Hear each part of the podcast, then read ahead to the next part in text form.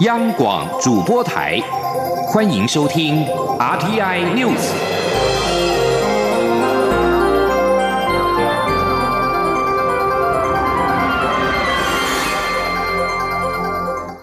各位好，我是主播王玉伟，欢迎收听这节央广主播台提供给您的 RTN News。今天是二零一九年十二月十三号。新闻首先带您关注，根据路透社报道，消息来源指出，美国和中国原则上已经达成第一阶段贸易协议，预期白宫很快就会发布声明。川普在台湾时间十三号凌晨三点三十分左右与高阶贸易顾问会商。共和党联邦参议员科宁向记者表示，开会之前，美国贸易代表莱特海泽告诉参议员，关于美国关税的声明可能即将发布。另外，《华尔街日报》报道，美方提议对三千六百亿美元中国货品加征的关税汇率最多砍半，并且取消预定十五号加征的新一轮关税，以防两国关系进一步恶化。美国总统川普十二号在 Twitter 发文表示，与中国的重大协议近在咫尺，他们想跟我们都想要达成协议。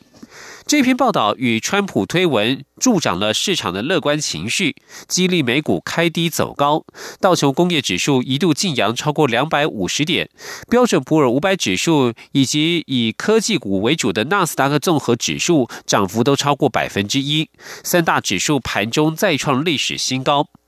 报道指出，美方最新的提议形同向北京示出善意，但是华府也保留部分的筹码，以逼迫北京兑现承诺，持续协商。美国国务院亚太驻青史达伟十二号敦促中国不要干涉下个月举行的台湾大选。他表示，华府寻求的是中国与台湾双方透过对话解决旗舰。史达伟表示，每逢台湾选举，紧张气氛总会升高。对于中国以某种方式干预台湾内部事务的关切，一直都存在。他在华府战略暨国际研究中心指出，美国借由一方面提供武器给台湾，另一方面只承认北京的政策，寻求中国与台湾双方透过对话解决旗舰，不要暴力胁迫或是威胁。这是美方对这一场即将登场的选举的期待。美国在台协会 AIT 处长厉英杰上个月也对中国试图影响台湾明年的总统选举表达关切。即将焦点转回到国内关心财经焦点，远东航空无预警宣布十三号起暂时停止营运。交通部观光局十二号表示，会与旅行业工会达成参团旅客解约退费处理的共识。初步统计，出受影响的人数达到三千四百零八人，预计出境旅客三千两百五十一人，回程入境旅客共计一百五十七人。民航局立即协调华信航空及利荣航空支援，敲定从今天起由华信及利荣共增飞十六架次国内线加班机疏运旅客。而由于目前属于淡季，华信及利荣有能力协调输运。至于明年春节离岛管制航线，的正班机及加班机都早已开放定位，华信及利荣是否有能力承接所有国内航线还无法确定。民航局说会设法协调。交通部长林佳龙指示，要求确保停飞前航班安全，以及维护离岛居民、消费者及员工的权益。因春节即将到来，交通部会持续协调增班或是放大机型，以补足运能。另外，交通部也呼吁。远航董事长张刚维出面，远航副董事长郑晴文代为转达。张刚维今天上午十一点会出面说明。而针对远东航空无预警停止营业。交通部民航局表示，将会以严重侵害公众利益对远航开罚最重新台币三百万元的罚款，并且报请交通部废止营运许可，同时移请检方针对负责人进行调查，最终可处三年以下有期徒刑，并科两亿元罚金。前天记者吴丽君的采访报道。远东航空十二号下午无预警贴出公告，指出公司由于长期营运亏损、资金筹措困难，将于今年十二月十三号起停止一切飞航营运。对此，民航局副局长方志文随即率员在傍晚与两名远航副总经理共同召开记者会。方志文表示，依据《民用航空法》第四十八条规定，民航运输业应于停业或结束营业前提送结束营业计划，申请民航局核准、交通部核准，并于核准之日起六十天后，使得停业或结束营业。因此，若远航十三号就停止营业，民航局将以严重侵害公众利益，同步针对公司及公司董座张刚维开罚。方志文说：“如果远东航空公司从明天开始停止部分的营业啊。”因为已经严重侵害到公共利益跟违反规定，民航局将依民安法第一百一十二条对该公司进行处罚，最重可以处三百万罚款，并废止许可哦。另外，对于负责人部分，我们也会移请检调单位对负责人进行调查。那依据民航法第一百一十条第三项的规定，最终可以处三年以下有期徒刑，并科新台币两亿元的罚金哦。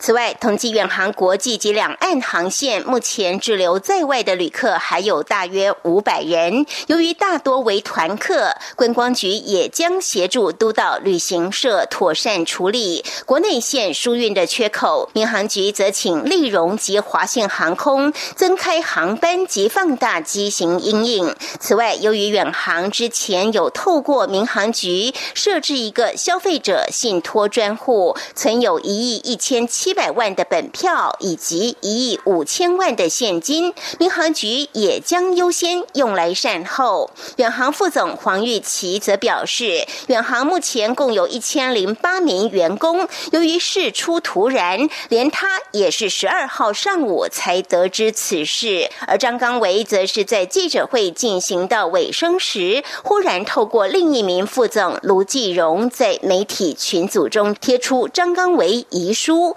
强调受诈欺集团诈骗导致亏损扩大。只求一死谢罪，此举也令在场记者一阵错愕。中央广播电台记者吴丽君在台北采访报道。而在银行债权方面，远航无预警宣布十三号停飞。和库银行目前对于远航贷款余额达新台币二十二点零二亿元，是最大债权银行。和库银表示，远航事前并未提出协商或纾困要求，对于停飞感到惊讶。目前已经先采取债权确保措施。和库银高层表示，公司营运有有困难，应该先找银行。商量看看如何先舒缓还本的压力，例如只先缴息。但是很遗憾，远航事先都没有提出这方面的需求，站在银行的角度，感觉不太受到尊重。还好远航授信当初都有征求担保品，包括了不动产和存款等等。中华民国旅行业同业工会全联会理事长肖伯仁无奈的表示，远航从今年十月起就要求业者预定过年机位时必须复现，营运问题已经出现征兆，不料远航在年前就难以为继，旅游业者恐怕将再度蒙受巨大的损失。今天央广记者吴丽君的采访报道。远东航空公司董事长张刚维于两千零九年独资入驻远航，并于二零一一年四月宣布远航复飞后，今年夏天还信誓旦旦的发表远航即将推出的新机队以及旧机汰换计划，不料却在年关将至的双十二上午发生国内外票务系统无预警全面关闭的情况。当时旅游业界就惊传远航恐将踏上。二零一六年复兴航空无预警倒闭的潜力之后，台湾观光协会会长叶菊兰也在协会周年庆上亲口证实，原定出席的交通部长林佳龙因为正在处理远航的问题，因此临时缺席。紧接着就有旅行业者在群组抛出远航即将于十三号结束营业的公告。对此，旅行业全联会理事长肖伯仁受访。时，无奈的表示，远航的危机在今年十月就已浮现。远航票务系统关闭后，他也立即向目前身兼董座和总经理的张刚维关切。张刚维也亲口证实，远航已难以为继。肖伯仁说：“我已经有跟远东航空的总经理他们有确认过了，基本上上午他们就已经开了会，确定公司要停止营业。”那我们也联络过了所有的旅游业界哈，因为他远东在十月份以后就一直希望我们在过年的机会全部订机位要付现金或者是汇款，他不收支票。当时业者就觉得有一点状况，那所以现在业者的损失到底有多少还无法估计。肖伯仁表示，后续旅行业将统计相关业者的损失，并是民航局召开的记者会内容再做应应。他同时呼吁交通部一定要责成民航局修法，强制规范航空公司设立航空机票履约制度，以保障旅行业和消费者的权益。否则，每次航空公司倒闭。旅游业都是首当其冲的受害者，不止以先付钱给航空公司，后续还要再赔偿旅客，如何受得了？不过修法已缓不济急，要求民航局至少先拿出当初远航托管的新台币一亿元存证保证金出来善后。中央广播电台记者吴丽君在台北采访报道。继续关注政坛焦点。总统大选电视辩论会究竟要由哪家媒体举办？各家总统候选人阵营对此隔空交火。公共电视十二号傍晚发表声明，表示已经取得三名总统参选人的同意书，将于下周邀请有意参与举办的媒体讨论。公共电视声明也指出，将在下周邀请。各家电视台讨论举办电视辩论的媒体，针对辩论会的日期、场次、形式等等进行讨论，整合共识之后，再邀请三名总统参选人阵营协商。回顾两千零四年以来的总统大选，都是由四报一社合办两场以上的电视辩论会。二零一二年大选还首度邀请副总统候选人加入电视辩论的行列。二零一六年，则是加入了三立、卧草等媒体合办辩论，可谓是总统大选不可或缺的环节之一。而这一次电视辩论能否顺利达成，能够顺利的成功，格外引发关注。吉林记者刘玉秋的采访报道。二零二零总统大选进入最后关键倒数，中央选举委员会敲定十八号、二十五号及二十七号三场公办电视政见会后，电视辩论会应由哪家媒体承办也成了讨论焦点。蓝绿两党总统候选人阵营为此议题隔空交火，辩论会持续难产。回顾二零零四年以来的总统大选，皆有举办两场以上电视辩论的传统。以二零一二年、二零一六年近两届。的总统大选而言，蔡英文总统皆有参加电视辩论。其中，二零一二年的总统大选电视辩论延续过去惯例，由四报一社，也就是联合报、中国时报、自由时报、苹果日报、中央通讯社与公共电视共同筹办。在二零一一年的十二月三号起，连续三周的周末，在公视举办电视辩论会，其中一场为首度邀请副总统候选人上阵的电视辩论。至于二零一六年的总统大选电视辩论，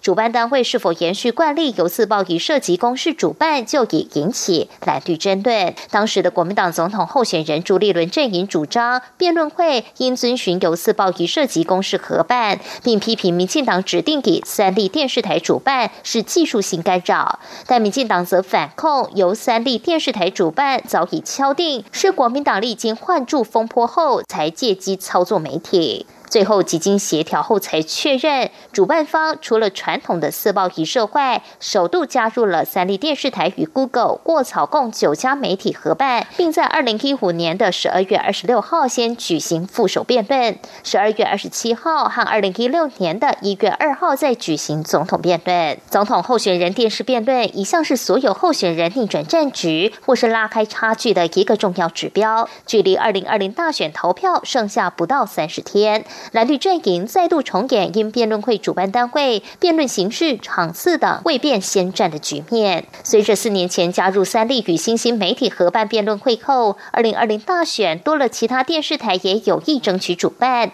蓝绿局能否尽速达成共识，让辩论会顺利登场？各界都在期待。张广电台记者刘秋采访报道。即将焦点转到欧洲，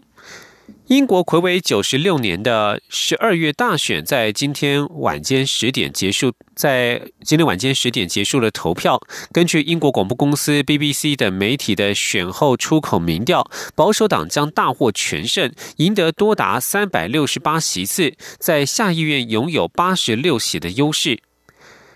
强生所属的保守党目前拥有下院三百一十七席，而在选举昨天晚间十点结束之后，根据 BBC、英国独立电视台 ITV 以及天空新闻网 Sky News 的出口民调，保守党这一次大选可能夺下三百六十八席，工党一百九十一席，自民党十三席，苏格兰民族党有五十五席，绿党夺得一席，威尔斯国民党三席，而脱欧党则是全数共估。如果预测成真，强生就率领了保守党打了一场比二零一七年成功许多的选战，同时也把脱欧前景抓紧在手中。八十六席的优势可让他的法案顺利闯关。而如果预测成真，这也将是保守党自一九八七年以一九八七年以来最大的胜利，而且是工党从一九三五年以来最大的一次败笔。比起二零一七年的大选，减少了整整七十一席。另外，欧盟的冬季峰会在十二号即将登场。这一次的会议焦点是二零五零年实现气候中和目标。另外，适逢英国大选结果将揭晓，届时各国领袖将针对脱欧局势进一步交换意见。十二号是英国大选日，除了英国之外的欧盟二十七个会员国领袖陆续抵达了比利时布鲁塞尔，展开为期两天的峰会。讨论主题围绕在包括二零五零年实现气候综合目标，以及讨论英国脱欧的议题。但是英国大选结果即将出炉，因此十二号的重点还是放在欧洲绿色协议，内容要求欧盟会员国在二零五零年要达成气候中和，也就是碳排放总量为零。至于是否能够达成协议，则有待观察。这里是中央广播电台。是阳光，翅膀打开了世界之窗；是阳光，翅膀环绕着地球飞翔。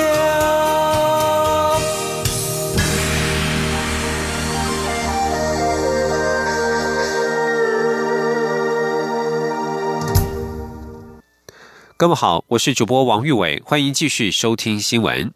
体坛焦点。我国奥运桌球培训队黄金混双选手林云如以及郑怡静，十二号在二零一九年世界桌球巡回赛总决赛晋级四强，顺利取得了二零二零年东京奥运门票。这场赛事是国际东桌球总会 ITTF 所公布取得冬奥参赛资格赛事之一，首度增设了奥运混双项目。而目前位居男子单打世界排名第七的林昀儒，以及女子单打世界排名第八的郑怡静首次搭档之后，奋战世界各地，相继在阿曼桌球挑战赛、中国桌球公开赛以及香港桌球公开赛摘冠，并且以巡回赛积分排名第三参加本次赛事。十二号在八强赛当中以三比零击败了匈牙利选手，顺利晋级四强，为我国再添两席奥运参赛资格。而体育署表示，我国一共已经取得了七项运动种类，共计二十二席的参赛资格。继续关心财经消息，外贸协会在十二号与全球最大的 ICT 组织——世界资讯科技暨服务业联盟。签署合作备忘录，双方明年将扩大在世界资讯科技大会的合作规模，并且透过联盟的全球会员体系，协助台湾资通讯产业抢进更多国家，包括了新兴市场在内。联盟主席邱玉香也当场抛出筹设全球数位发展组织的概念，可为我国产业打通与各国官方合作的渠道。希望明年组织可正式成立。吉林央网记者谢佳欣的采访报道。全球最大 ICT 组织世界资讯科技暨服务业联盟 （Visa） 拥有八十三个会员国，致力推动资讯科技业应用与发展，破除各国贸易障碍，并每年举办世界资讯科技大会 （WCIT），被誉为资通讯界的奥林匹克大会。而外贸协会今年也受邀与会，并在会中设立台湾精品馆。有了此次合作经验，双方十二号再签署合作备忘录，深化伙伴关系。如明年在马来来西亚槟城举行的世界资讯科技大会，双方将扩大合作规模。另一方面，贸协也希望透过 Visa 的会员体系，帮助台湾资通讯产业打开各个新兴市场。贸协董事长黄志芳说：“在 Visa 的八十三个会员国当中呢，事实上也还有很多的国家都在资通讯业跟台湾还有很多合作的空间。我们跟 Visa 签 MOU 最重要的目的就是能够把还没有开发的国家把它找出来，然后带着我们的资通讯业。”者呢，去争取更多的商机。Visa 主席邱月香受访时并提到，会透过 Visa 及自身的人脉网来扩大贸协的拓销空间，甚至可到联合国层级。他还抛出筹设全球数位发展组织的概念，盼能对接各国官方与台湾进行产业合作，进而输出台湾的资通讯能量解决方案。目前组织正在积极筹划成立事宜，期盼明年可以正式成立。中央广播电台记者谢嘉欣采访报道。而除了资通讯产业之外，台湾的农业也要走精品化的路线。二零二零台湾农业百大精品展将在十九号登场，十二号先举办展前记者会，百大产品先亮相。由于过去几年在三天的展览期间，现场零售再加上企业订购，销售金额约新台币两千五百万元。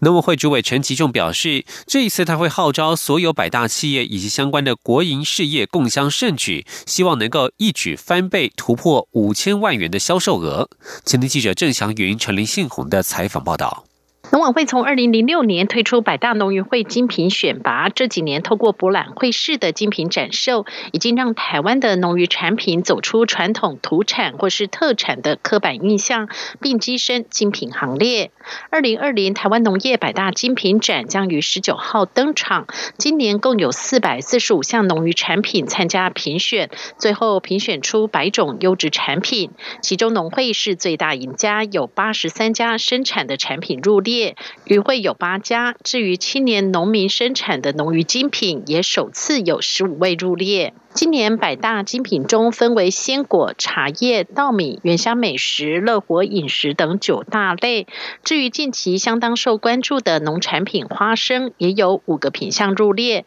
包括云林县虎尾农会生产的虎霸王花生酱和花生，原长乡农会生产的顶级黑金刚花生礼盒，北港镇农会的黑金刚土豆，以及青农生产的黑金刚花生糖。对于近期因为云林县生产的花生储存问题引发的黄曲毒素争议，农委会主委陈吉仲在参加农业百大精品展时也特别驳斥，认为是典型的假消息操作。陈吉仲说。黄曲毒素吃的会死人，来引申发生的事件，就是一个典型的假消息的问题。我这边再严重的澄清，食药署的中区跟我们农粮署的中区分署已经有确认，这样的暂时的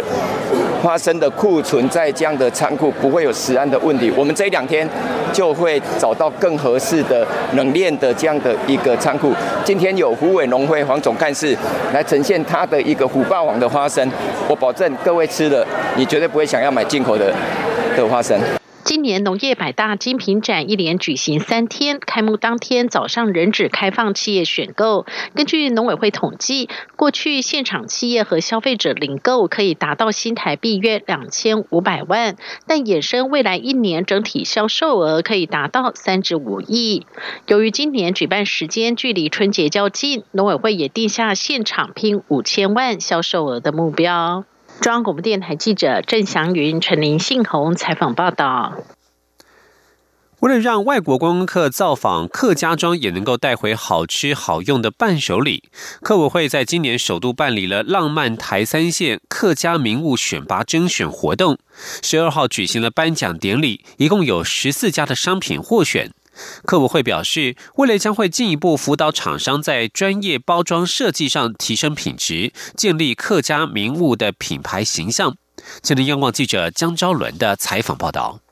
客委会会推动浪漫台三线客家名物办理甄选活动，从征案、初选到决选，历经将近半年时间，不只有国外专家参与评选，更由上万名外国观光客票选出最后结果，共有十四家商品获选。其中，日新茶园的东方美人茶与蜜香红茶礼盒、南瓜食品类好客金赏奖、好客日本奖与好客韩国奖三大奖。